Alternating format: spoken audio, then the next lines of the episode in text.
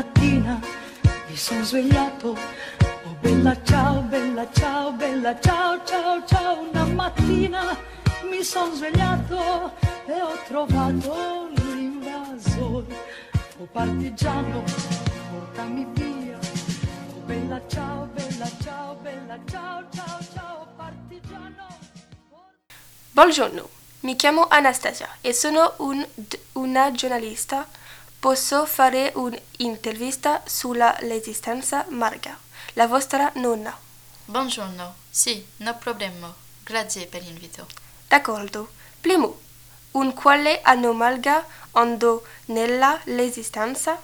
Marga entra nella Resistenza nel settembre 1943. Bene, e cosa faceva? Andò a Rimini nel maggio 1944 in bicicletta. Ok, e cosa faceva dopo la guerra?